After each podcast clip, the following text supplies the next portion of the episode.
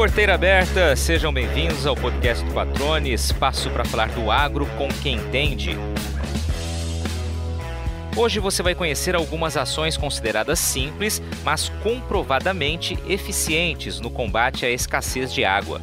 Elas partem do mesmo princípio: aproveitar as chuvas para abastecer cisternas, reservatórios, lagoas de múltiplo uso e, principalmente, o lençol freático. São as chamadas tecnologias sociais que têm ajudado a garantir a sobrevivência e o desenvolvimento econômico, social e ambiental de comunidades rurais em várias regiões do país. Nosso convidado é mestre em agricultura tropical e acumula quase 40 anos de experiências e conhecimentos sobre recursos hídricos. Em meio a uma das maiores crises hídricas da nossa história, ele aponta caminhos que podem amenizar o problema, usando como maior ferramenta a água que cai do céu.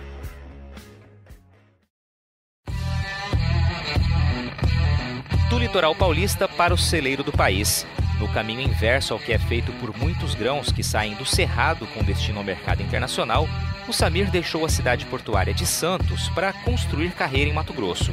Antes, fez uma longa escala em Minas Gerais, onde viveu a infância, a adolescência e aprendeu a profissão que escolheu para a vida, a agronomia extensionista rural por mais de duas décadas e perito federal agrário do INCRA desde 2008, ele foi um dos responsáveis por um premiado programa que garantiu acesso à água da chuva, saneamento rural e educação ambiental a 360 famílias que vivem em assentamentos na região de Cáceres, no Pantanal Mato Grossense. Diante de estiagens cada vez mais severas, ele afirma que o risco de desabastecimento deixou de ser uma ameaça tornou-se realidade que tende a ficar ainda mais grave no futuro. Por isso, alerta: chegou a hora de começarmos a plantar água, inclusive na maior planície alagável do mundo. Samir Kuri, cara, que prazer te receber aqui no programa. Faz alguns anos já, né, que a gente combinou uma entrevista que acabou não acontecendo na prática e agora é um jeito de eu aproveitar o teu conhecimento nesse momento que a gente enfrenta uma das maiores crises hídricas aí, né, do país, da história do país e conversar com quem entende desse assunto para encontrar alternativas, né, às que a gente já sabe que são possíveis para driblar toda essa dificuldade. Cara, obrigado por estar aqui com a gente, é um prazer conversar contigo, tudo bem? Bom, primeiro, para mim é que é uma grande honra né, poder conversar com você, porque eu sinto que você é um dos profissionais mais preparados assim, em termos de, de aprofundar os assuntos, os conhecimentos. Então, é, é, disso que a gente precisa, de pessoas que façam a reflexão, façam a transformação. Então, a gente espera poder dar algumas informações para que as pessoas tenham essa vontade de, de, melhorar o nosso Pantanal em especial, né? Legal, cara. Eu te agradeço já pelo elogio, mas vamos lá, vamos tocar adiante. Você é um cara que nasceu em Santos, né, lá em São Paulo, mas foi criado no sul de Minas. Não tem no sangue, né, a agricultura, mas decidiu na hora da faculdade buscar o caminho da agronomia. Conta um pouquinho disso pra gente, né? Como é que o cara sai lá de Santos para fazer agronomia lá no interior de Minas Gerais, uma das faculdades mais reconhecidas, né, quando a gente fala em engenharia agronômica. Então, patrona, a gente quando é novo, a gente fica maravilhado com algumas coisas e você não tem é, condição de, de, identificar em termos racionais o que, que é isso. Mas eu, eu vi um árabe né, que chegou no sul de Minas e começou a plantar uma horta, era uma coisa tão maravilhosa, ainda mais sabendo que no Oriente Médio você não tem água, você tem dificuldade imensa. Então, assim, vendo aquelas verduras saindo da terra, uma coisa linda, é, é, realmente emocionante. Então, a gente parece que meio apaixona, né, por, por ver um resultado tão, tão fantástico que todo mundo que passa pela área rural fica apaixonado, né? É uma coisa da natureza. Os alemães e italianos têm essa paixão por uva, né, a cultura. O mineiro tem muito pela, pela paixão pelo café o pantaneiro pela questão do gado, né? Tem histórias, tem músicas, né? Então, é essa poesia, né, que acontece e a gente é levado nesse turbilhão. Legal, eu falei que você era de Santos, mas você foi criado no sul de Minas Gerais, né? Sim, na região, é, chama-se Circuito das Águas Minerais. Ali tem Caxambu, São Lourenço, Cambuquira e Lambari. Para você ter uma ideia, em Caxambu, uma cidade pequena, tem 12 tipos de fontes de água mineral de origem química distinta. Então, é, é, o, é o maior complexo hidromineral do Brasil, em termos de diversidade. E lá foi, assim, uma região em que o imperador, as, as pessoas da elite sempre frequentaram. Nós temos histórias de, de Rui Barbosa, inúmeras pessoas ilustres que passaram por lá, né?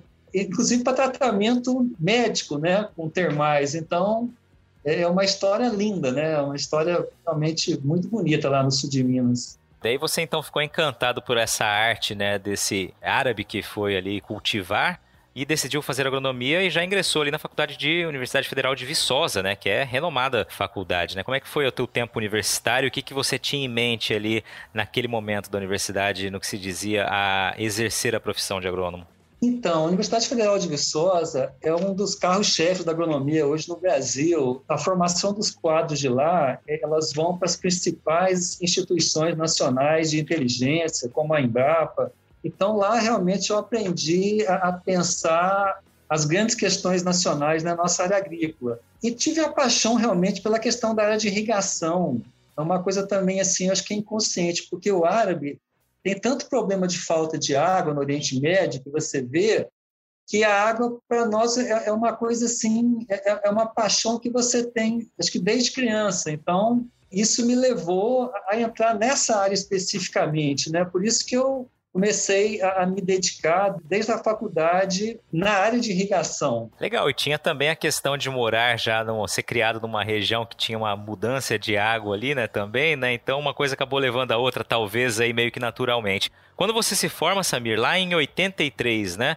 E aí na sequência você já acaba mudando para Mato Grosso. Como é que foi essa essa transição, né, de Minas aqui para Mato Grosso? Você veio fazer o que aqui no estado inicialmente? Então, eu vi com um colega meu que era topógrafo, né? E ele fazia serviços em campo de medição de, de, propriedades. E aí eu aprendi o ofício, que na época era muito desafiador, porque você praticamente era, era um trabalho complexo e duro, né? E você passar o dia inteiro fazendo é, picada para poder você conseguir fazer as medições de fazendas. Então, eu falo assim, Patrone, esse trabalho foi um desafio tão grande que depois você encara a diversidade de uma maneira natural. Quando você pega uma, uma batalha inicial e você é testado, é, você começa a ficar preparado né, para enfrentar tudo que você tiver depois na, no seu caminhar. Né? Então, eu acho que essa, essa dureza, para mim, foi uma das maiores lições da minha vida. É interessante você falar isso, né? Porque normalmente a gente realmente vai se deparando com pedras aí, com obstáculos no meio do caminho, né? Acaba superando, enfrentando dificuldades, mas certamente superando, caminhando adiante. E lá na frente você vê que aqueles obstáculos foram de verdade aprendizados, né? Para tornar-nos mais fortes, né? E mais é, sábios aí na hora de enfrentar novos problemas, né? Você disse que, que mudou-se para cá, enfrentou então esses desafios como você descreveu, e aí você já entra na Empaer, né? Onde faz um trabalho que é muito legal, que é um trabalho de extensão rural. Como é que foi esse tempo na Empaer? Foram mais de duas décadas aí a serviço da Empaer aqui no estado. A extensão rural, na minha época, era quase um sacerdócio. A gente fazia um trabalho é, de maneira voluntária, né? E, e com a preocupação social extrema com as famílias, né? A gente teve várias lições lá fundamentais. E uma é você pensar a médio e longo prazo. Então, lá eu aprendi muito a questão da visão é, das culturas perenes. E isso marcou demais o planejamento das ações e principalmente a experiência com, com irrigação. Eu trabalhei com projetos de fruticultura irrigada na região é, do Araguaia e a gente fez um trabalho que teve um grande significado para várias famílias lá na região também. Legal, Samir. E da Empire, né, depois de tantos anos aí no extensionismo rural, qual foi a tua trajetória na sequência? Aí fui para a Secretaria da Agricultura do Estado de Mato Grosso. Eu fui para dirigir os programas de irrigação que eles tinham na época, de fazer projetos, a gente fala, estruturantes, para atender um grupo de famílias em várias regiões do estado, né? Foi o, o que eu tive contato com, com o pessoal de Brasília, eu, eu entendi a visão nacional de chamado perímetro irrigado, né? e a gente percebeu que esse projeto ele tinha sido excepcional em Petrolina, é, no Nordeste, no norte de Minas, né? E aí foi um período também maravilhoso. Eu também trabalhei com, com um programa de algodão no estado de Mato Grosso, o Promate, durante cinco anos, e o chamado Pro Café também. E, inclusive, nesse período também, eu, eu, durante seis anos, eu dei aula na Univag, de irrigação hidráulica. Então, também entrei na área de docência, onde também eu consegui aprofundar muito os conhecimentos, né? Sempre foi muito curioso, né? Acho que, que, que nos Estados Unidos, Patrone, existe uma, uma entidade governamental que ela, que ela é unida à extensão o ensino, que são as universidades, e a pesquisa. Então, isso que eu percebi, é, para você ter uma visão realmente boa, completa, você tem que fazer parte desse tripé, pesquisa, extensão e a docência, né? Então, por isso que eu acho que as pessoas mais completas, elas, elas têm essa, essa característica, né? Consegue ter um olhar mais amplo sobre, sobre o todo, né? Isso realmente é, dá um olhar diferenciado, né? Isso um olhar integrado, porque as pessoas, quando fazem a pesquisa, já sabem no campo qual que é a necessidade. E a docência é você enfrentar os desafios do conhecimento, né? Então, é por isso que isso é, que é feito hoje nos Estados Unidos é muito bom, é essa concepção, né? Legal, Samir. Depois desses 10 anos, nessa década aí junto de trabalho ali na Secretaria de Agricultura Familiar, né, do Estado, você passa para o INCRA. E aí também começa uma outra página da tua vida que vai chegando mais próxima do que nós vamos comentar mais adiante, né? Que é justamente esse trabalho junto às comunidades. Como é que foi essa sua migração para o INCRA, né? E o teu início de trabalho por ali? Então, como eu estava falando, eu, eu, mexi a minha vida inteira com o projeto de irrigação. Então, eu usava água.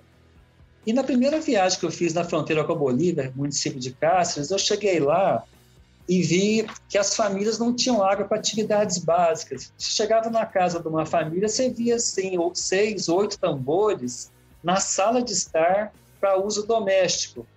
E algumas mulheres, inclusive, iam lavar roupas em Cáceres, que davam 80 quilômetros de distância. Aí, quando eu comecei a, entender o problema, eles estavam praticamente há quase 20 anos é, tentando achar uma solução para essa questão da falta de água. E eles tinham sido agraciados com projetos, por exemplo, teve dois projetos, um de bombeamento de uma chamada rede adutora de 15 quilômetros, que funcionou quase 10 anos. Só que o custo da energia ficou tão caro que inviabilizou a continuidade. Por outros dois fatores. Primeiro, a mão de obra na região não tem a qualificação para gerenciar uma rede complexa, mas o problema mais importante é que o gado consome muita água. Uma cabeça de gado adulta consome 50 litros de água por dia. Então, essa visão urbana de você fazer bombeamento, poço para atender gado, isso não deu certo na área rural. Ele é economicamente inviável. Então, quando a, a, gente também acompanhou a questão também da perfuração de poços, que foram feitos vários na região. Lá tem uma estrutura geológica de rocha calcária, então você perfura em chamados vácuos no solo. Às vezes você encontra água salobra, inadequada, ou às vezes nem consegue água. Então, me deu um nó na cabeça o seguinte: você não tinha condição de atender eles com a questão de adutoras, não tinha condição de atender com poços artesianos. Então, era uma solução é, quase impossível. E isso que me desafiou a procurar uma alternativa. Por espera aí, é, o que mais desafia um profissional, talvez seja na sua área também, é você achar uma coisa que você procure uma resposta e consiga né, é, chegar a, a um resultado. E aí me deu um nó na cabeça. Eu falei assim, gente, como é que pode? A gente não tem água no Mato Grosso, nós precisamos achar um, respostas. E aí a gente ficou numa caminhada de mais ou menos três anos procurando soluções no semiárido. Porque se aqui não tem água, mas se tem chuva, e eu fui num simpósio chamado de água de chuva em Caruaru, em 2008, encontrei lá um pesquisador chinês que tinha um centro de pesquisa numa região que chove a metade do que chove no nosso Nordeste, é o semiárido chinês. E tendo uma cultura milenar, patrônio, de uso de água de chuva, milhares de famílias usam água de chuva no mundo. E eu comecei a perceber que existia uma possibilidade, né? Então, por isso, isso foi o nosso, nosso ponto de partida, né?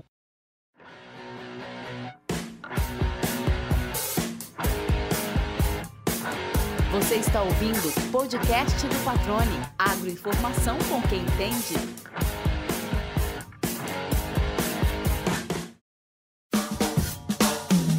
Você sabe que, além de ser o maior produtor de soja do Brasil, Mato Grosso também é uma referência na exportação do grão para outros países, né?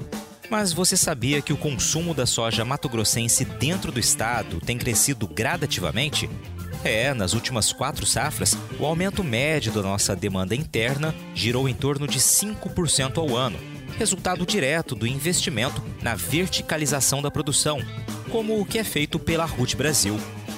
A empresa processa mais de mil toneladas de soja por dia, transformando o grão em farelo, que atende aos mercados nacional e internacional, e óleo, que é direcionado para a produção de biodiesel. Instalada no Distrito Industrial de Cuiabá, a fábrica vive um momento de expansão, com expectativa de ampliar já para o ano que vem a capacidade de processamento para 1.400 toneladas de soja por dia.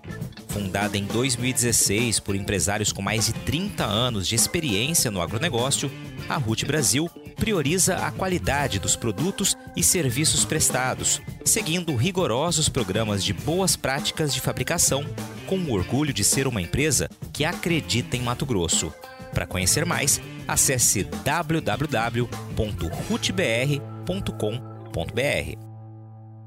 É legal que você disse que ali as chamadas estratégias ou projetos tradicionais ali não deram certo pelos motivos que você explicou. Então foi preciso pensar ele fora da caixinha, como dizem, né?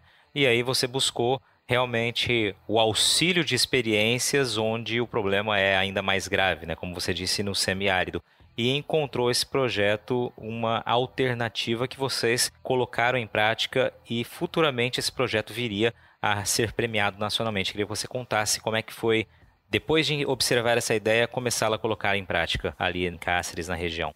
A coisa que eu achei das mais importantes é o seguinte: primeiro você tem que sair do estado e ver é, enxergar o que os outros estão enxergando em outros lugares. Então, eu fiz questão de ir em Caruaru, ter a visão do semiárido, e fui na Embrapa, em Sete Lagoas, conhecer o Luciano Cordoval.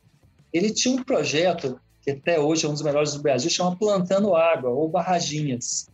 E tem um projeto também chamado Lago de Múltiplo Uso. E aí a, gente começou a entender como uma solução tão simples como a que ele propunha era uma das melhores que tinha no Brasil. Porque a gente tem que ver as tecnologias sociais em questão de eficiência. Você imagina uma simulação simples. Mato Grosso, onde chove pouco, chove 1.200 milímetros. Isso significa 12 milhões de litros de água caindo por hectare. Então, se você captar essa água da chuva toda na microbacia, essa é a grande riqueza que nós temos no Mato Grosso, porque grande parte das nossas precipitações vem da região amazônica, as chamadas frentes de água que sobem até a atmosfera e passam antes do paredão dos Andes e vêm cair no Mato Grosso. Então, o que eu quero dizer é o seguinte, por exemplo, na região semiárida como na China, eles colocam a captação de água de chuva até nas estradas que têm asfalto. A teoria é a seguinte: se cai 100% de chuva, você não pode desperdiçar uma gota. Então, esse é o princípio, né? Então, para a gente conseguir transformar isso em resultados, a gente começou uma caminhada em 2009. A primeira foi a chamada cisterna para consumo humano.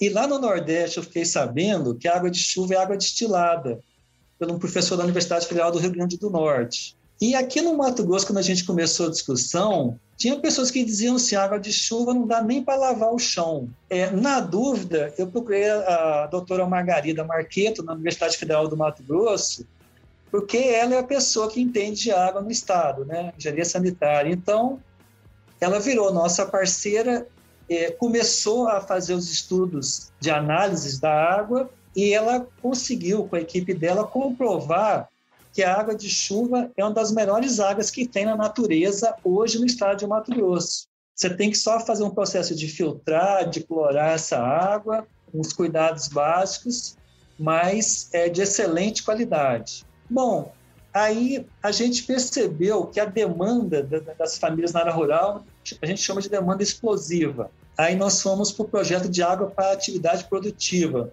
São reservatórios de 150 mil litros, que também você também capta do telhado e leva para um chamado um reservatório lonado, de mais ou menos, você pode trabalhar com 15, 20 de diâmetro circular, e a mesma água que cai na cisterna, no, no, acompanhamento da tubulação, ela vai cair no chamado lago de múltiplo uso.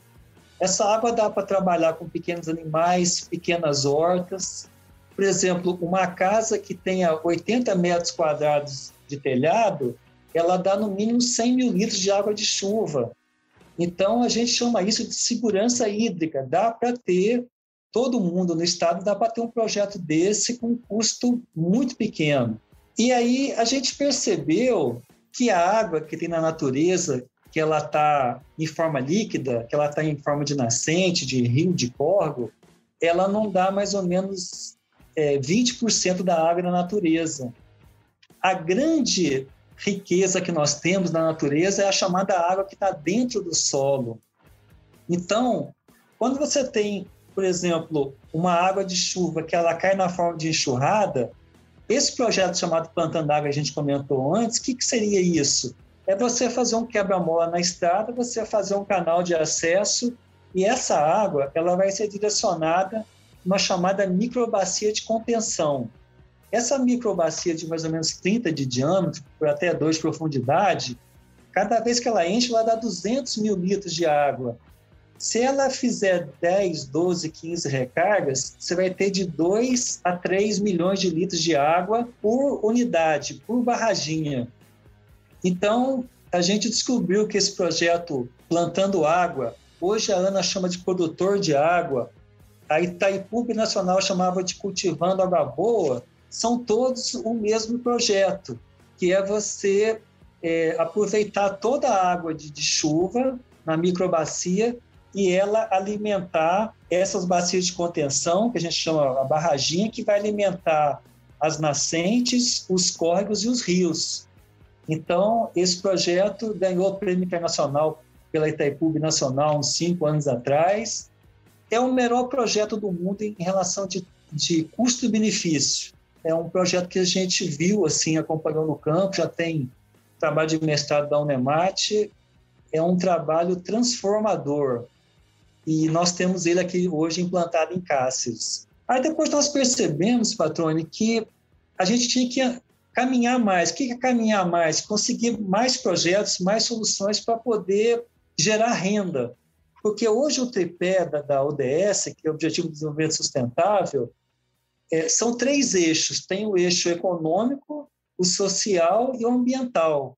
Você só transforma alguma coisa, uma comunidade, quando você tem esses três eixos sendo contemplados. Então, por exemplo, entramos com um projeto de geração de renda, chama piscicultura com água de chuva. Você coloca também um reservatório lonado, capta água do telhado e você é, faz o reservatório e consegue ter alimentação de subsistência de uma família. Depois a gente foi para dois projetos especiais que tem muito aqui no Mato Grosso. É o chamado adoção de nascentes, que é você fazer a, a, a proteção da, das APPs, e um também que é fundamental que chama é, saneamento rural individual, ou chamado biofossa da Embrapa, que é para não contaminar essa água que está no lençol freático. Então você vê que os projetos todos são, na verdade, um ciclo hidrológico contemplado em todas as etapas. Você coletar água, você não deixar a água contaminar, é, recuperar as nascentes. Mas, assim, eu sempre digo, o mais importante de todos que a gente trabalhou foi a chamada cisternas nas escolas do campo. Porque uma criança, ela vai ver, quando a água cai no telhado, cai na calha, essa, a, a água da calha vai até a cisterna, essa cisterna nas escolas vai atender a horta escolar e vai atender a limpeza da escola. Então, lá na região, a gente tinha interrupção de aula por 15, 20, 30 dias por falta de água até para limpeza.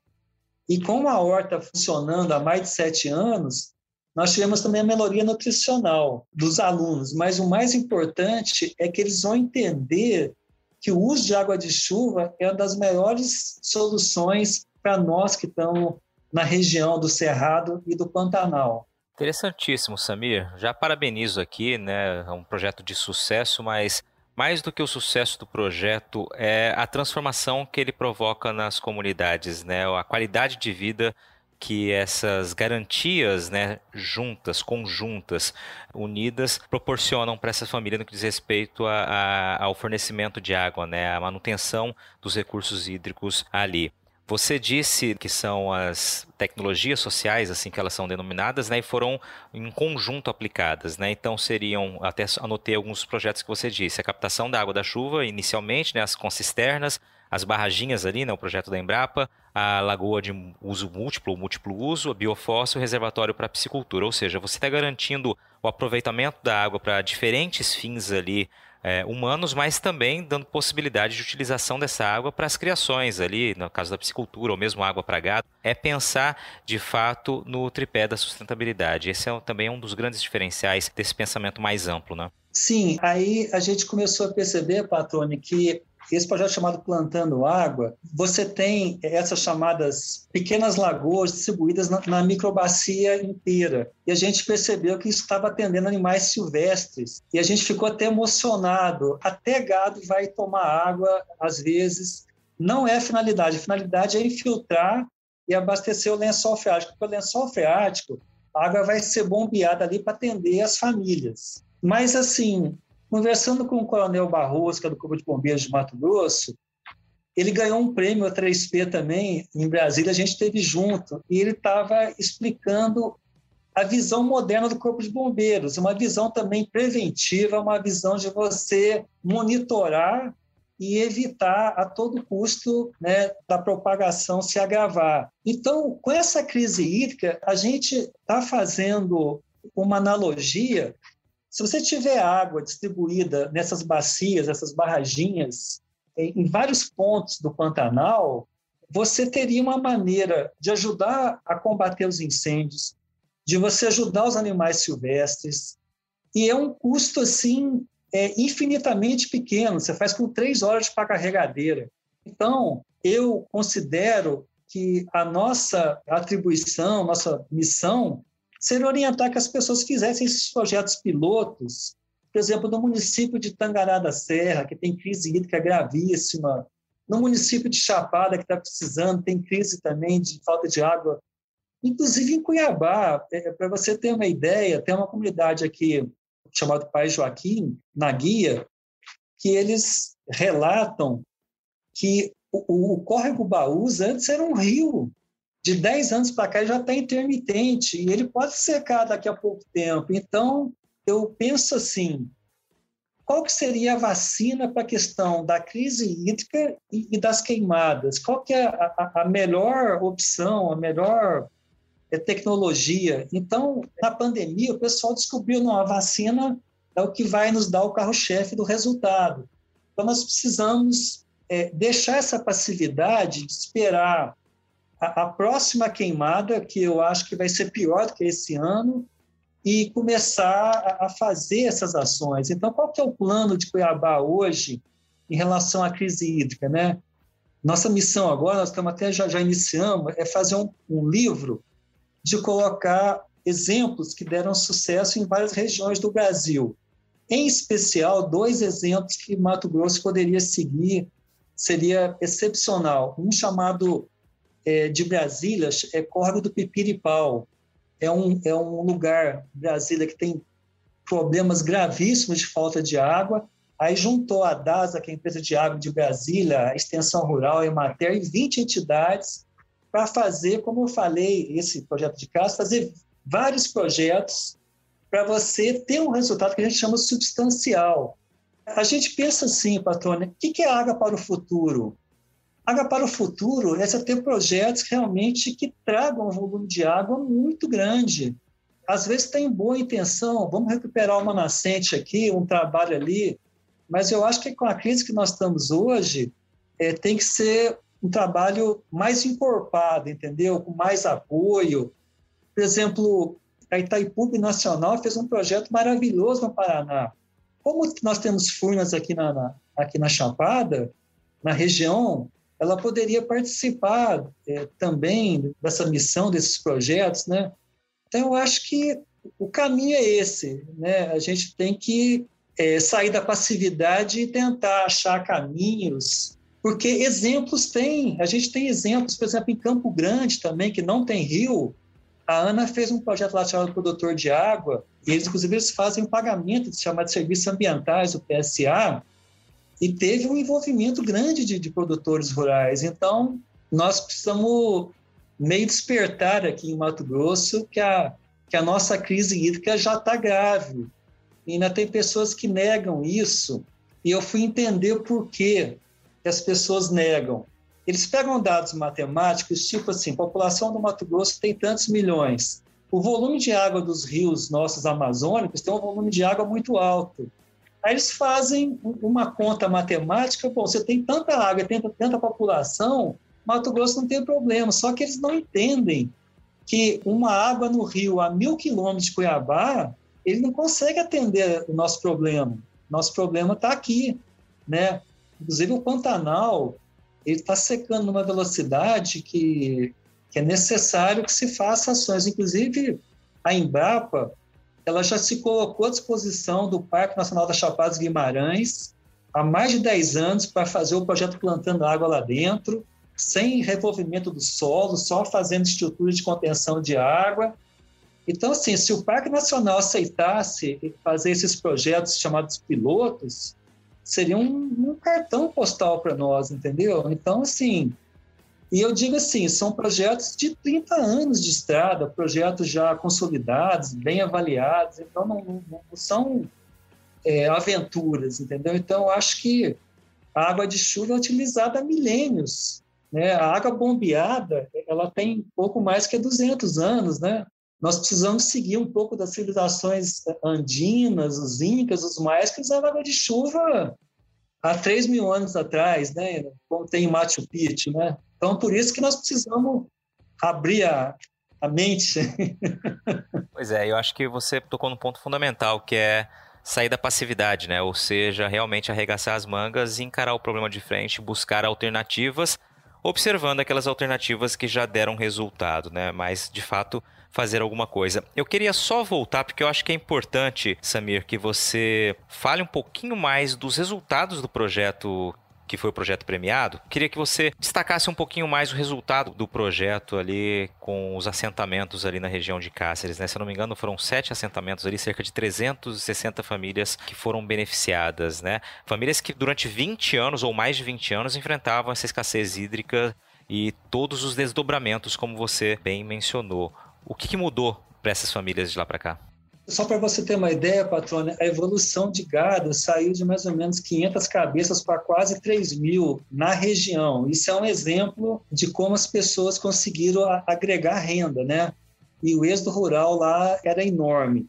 Eles têm lá na região, a gente chama o fundo do prato, que é a baixada da onde eles conseguiram captar água de poços, que a gente fala poços caipiras, poços de, de 10, 12 metros, para atender famílias que estão ali na proximidade. Então, eles acharam água doce lá, e aí, como os vizinhos estavam sem água, o responsável pelo lote, ele pegou e cedeu para mais ou menos 50 famílias. Eles colocaram um sistema lá de bombeamento, uma rede adutora para atender esse assentamento. Como o problema estava grave, aí outro assentamento pediu, ele também disponibilizou, e aí foram três que ele cedeu, e mais as escolas. Só que o poço caipira, o poço de 12 metros, ele não, não tem muito volume de água.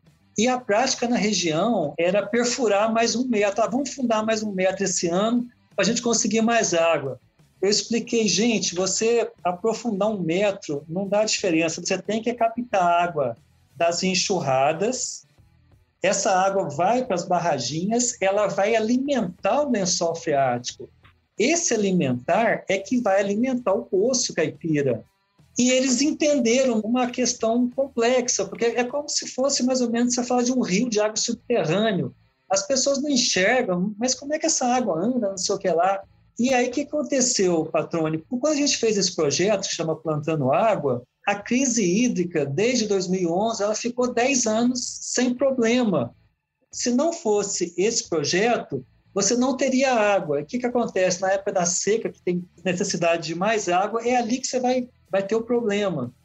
Então, lá ficou praticamente 10 anos sem crise hídrica. Essas famílias puderam como eu falei, tem melhoria de renda, inclusive na pecuária leiteira, aumentou muito a produção de leite e reduziu o êxodo rural.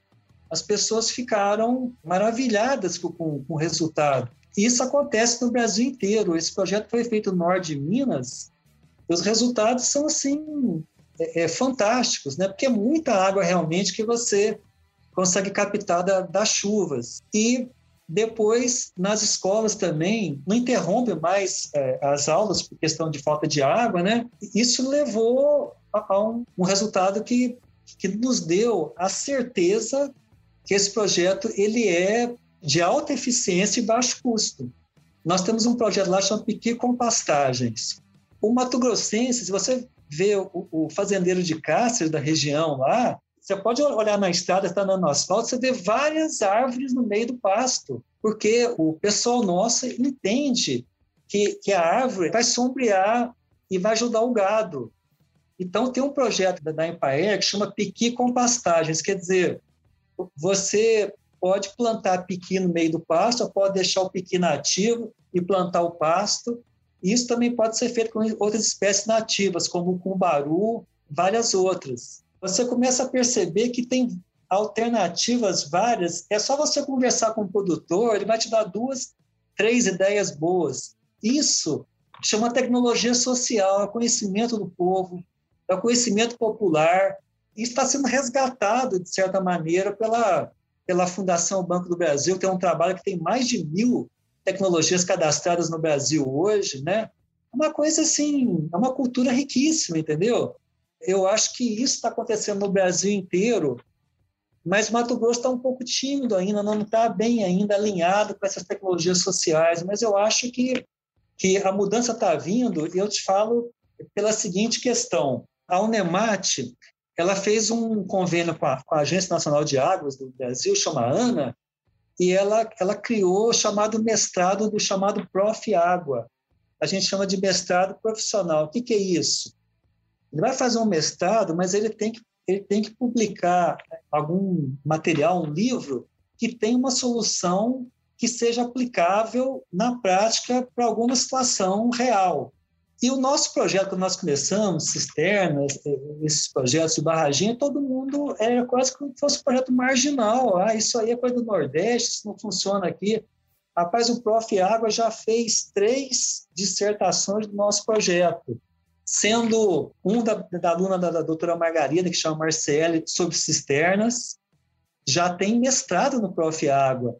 Outro do colega Marcos de Cáceres, que é da prefeitura, sobre barraginhas, também já está lançado pelo Prof. Água. Então, assim, é, nós somos hoje praticamente a estrela, entendeu? Em termos de projetos que têm resultados a nível de campo. Isso é uma comprovação científica porque tem livros publicados e tem a comprovação a nível de campo, né? Para quem quiser conhecer lá é, o projeto em está convidado. Perfeito, Samir.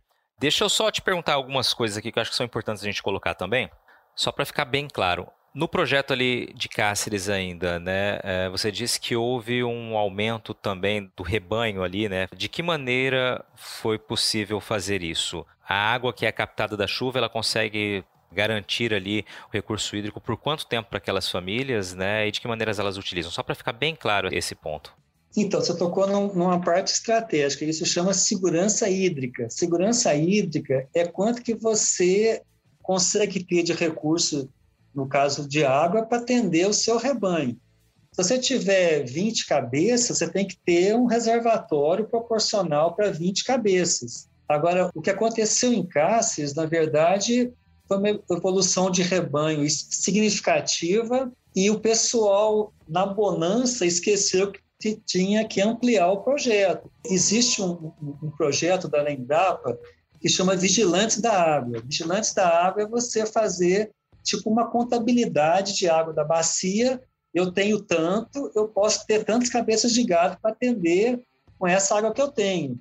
É mais ou menos isso. Então, a função do Estado chama segurança hídrica é você dar o início das condições para ele evoluir, né? Depois você vai ter que atender pessoas mais fracas que estão no início, né? Então, a gente faz um start é, e depois temos que deslocar para outras regiões. Então, eles próprios, com a evolução do rebanho, eles podem reaplicar, investir mais. Então, por exemplo, se você tem um reservatório hoje de 150 mil litros de água, você pode fazer, o ano que vem, fazer outro reservatório. Mas, assim, a água de chuva, se você armazenar ela, como eu falei, na microbacia inteira, no telhado todas as, as possibilidades, você vai evoluir ano a ano. Então, eu falo para agricultura familiar.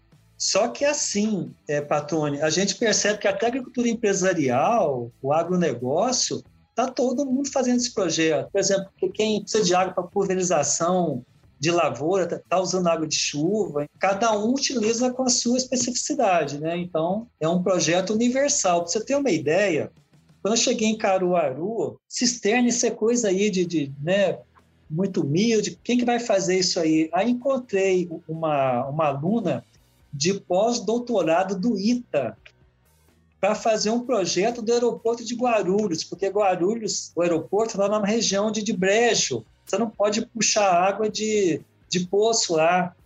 Então, eles fizeram um estudo assim, o aeroporto de Guarulhos tem tantos metros quadrados de cobertura de telhas, tantos metros quadrados de asfalto, onde são as pistas, dá para coletar tantos milhões de litros de água.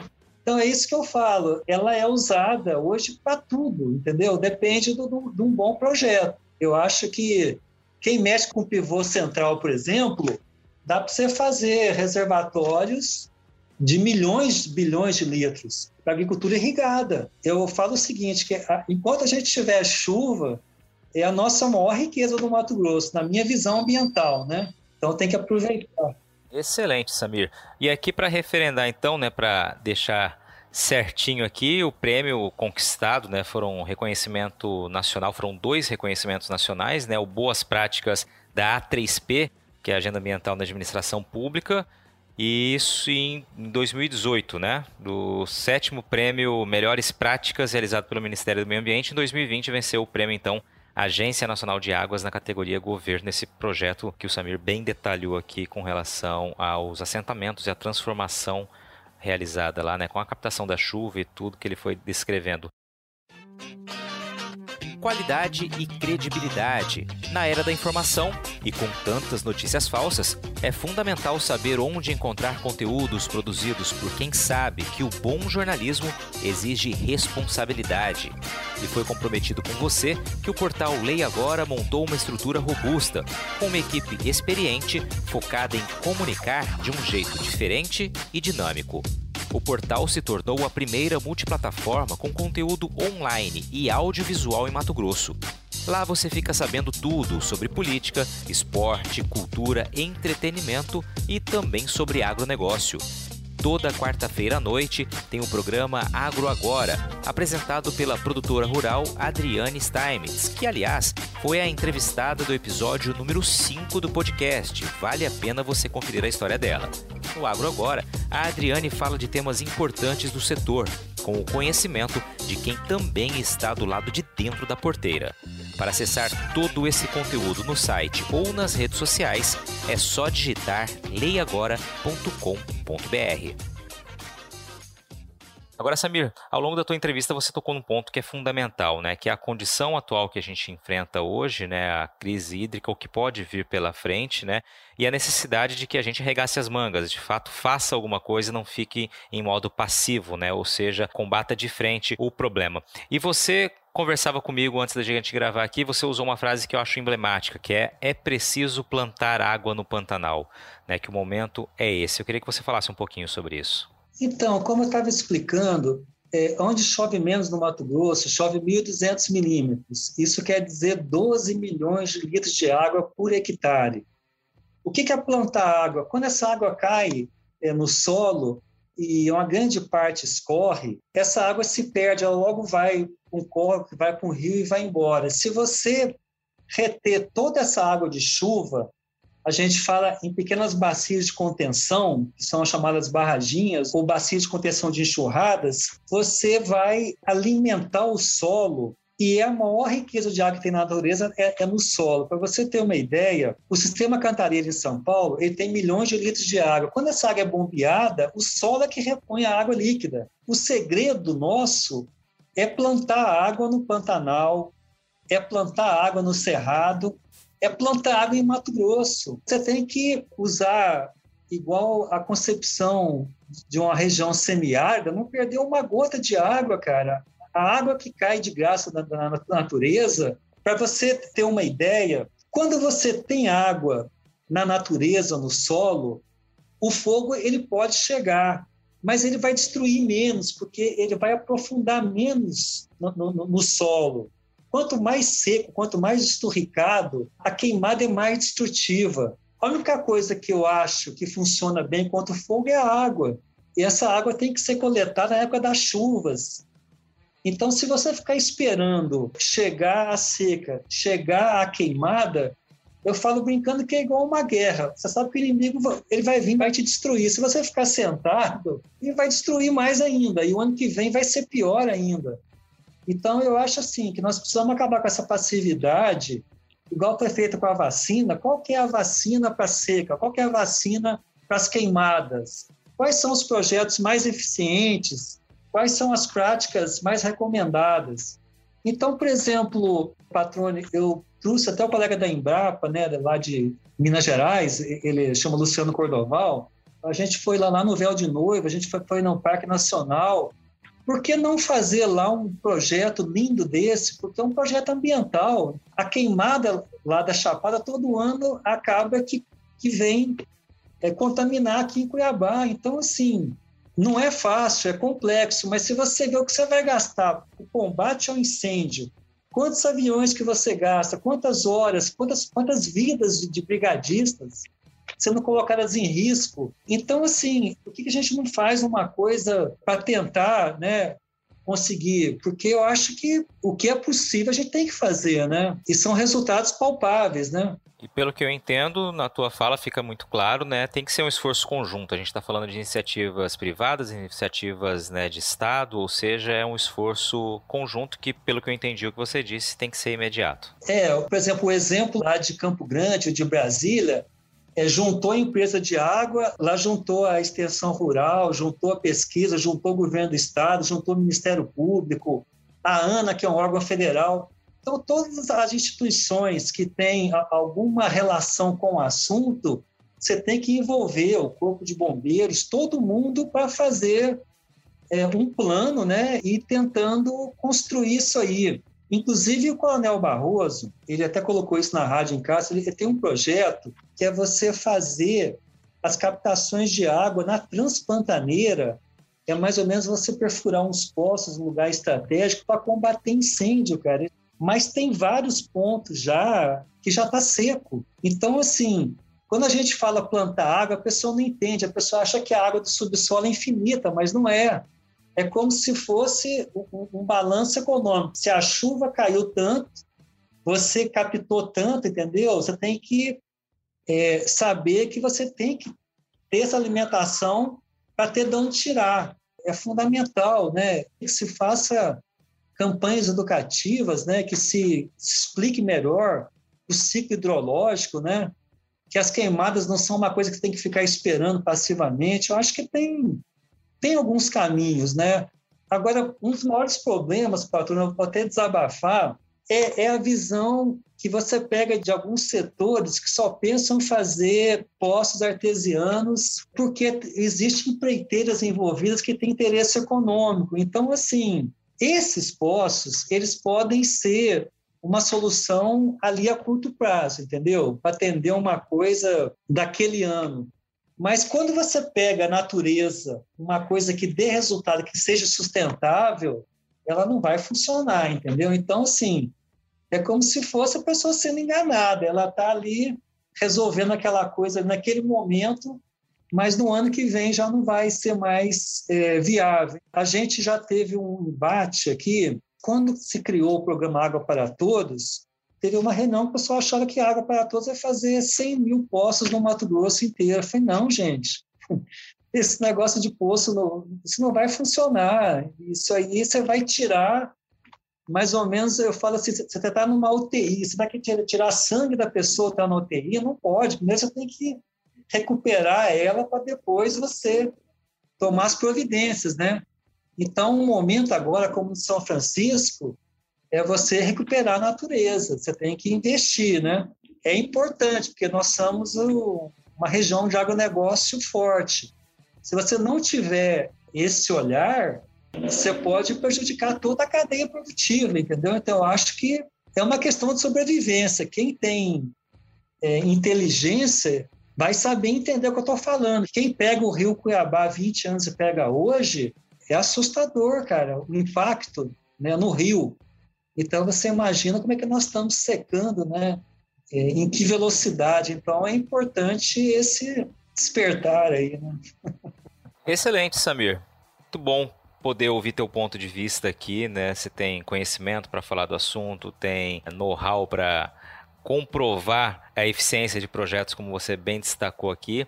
E eu queria que você deixasse o teu recado final aqui para a gente encerrar essa entrevista, já te agradecendo pela participação, por dividir conhecimento e principalmente né, seu ponto de vista, seu olhar adiante, né, do que precisa ser feito. Acho que o grande recado aqui é que de fato algo precisa ser feito e precisa ser feito já. Patrulha, primeiro te agradecer, porque realmente a gente fica até feliz assim quando a gente consegue expressar algumas coisas que muita gente queria falar isso, né? Assim, não são só eu, é academia, são pesquisadores, são produtores, né? Mas o recado final é mais ou menos seguinte, é bem simples. O pessoal achava, inclusive onde eu fiz esse projeto, que o meio ambiente era inimigo do produtor. E ao contrário, se você não tratar bem a natureza, tratar bem esses corpos de água, eles é que vão manter a gente vivo nesse sistema. Então, não se iluda, o maior amigo seu é o meio ambiente. Eu só quero que as pessoas reflitam sobre isso, até aquelas pessoas que são mais reticentes, né? Falam assim, não, mas a água sempre foi a mesma água, mas não é, gente, a água está acabando. Ela está acabando para quem precisa. Isso não é ideologia, isso aí é só chegar no Rio e ver. Vamos juntar forças. Eu queria agradecer toda a minha caminhada ao Juvan Cuiabá, que deu, nos deu apoio nas épocas mais difíceis, doutora Ana Peterlina, do Ministério Público Estadual, ao Ministério Público Federal, que nos ajudou fazendo até vídeo né, sobre esses projetos. E assim, de coração, a doutora Margarida, o Ademar lá da Empaer, e nós temos, assim, 20 entidades que participaram do IBAMA, não, não tem nem como dizer todo mundo que, que a gente pode deixar de citar alguém, né? O Consórcio Nascentes do Pantanal, a Unemate. E, assim, só agradecer e dizer que a gente fez um, um feito histórico. O, o prêmio da ANA é considerado o Oscar do Brasil, o mais difícil do Brasil.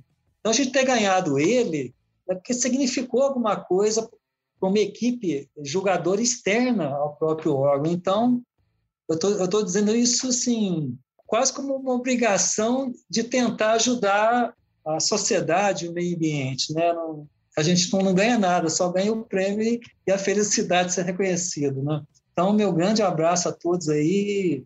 Espero que todos, cada um nas suas condições, com meios que tiver, faça alguma coisa, coloque, pelo menos recupere uma nascente onde tiver, né? Isso já é um início, né? E aí, gostou do bate-papo? Então dá aquela força e compartilhe essa entrevista com os seus contatos. E olha, aproveita para mandar aquele feedback dizendo o que você está achando do podcast do Patrone. Pode criticar, elogiar, sugerir temas e pessoas para dividir boas histórias aqui nos próximos episódios. É só enviar uma mensagem lá no Instagram para @luispatrone e a gente troca uma ideia, viu?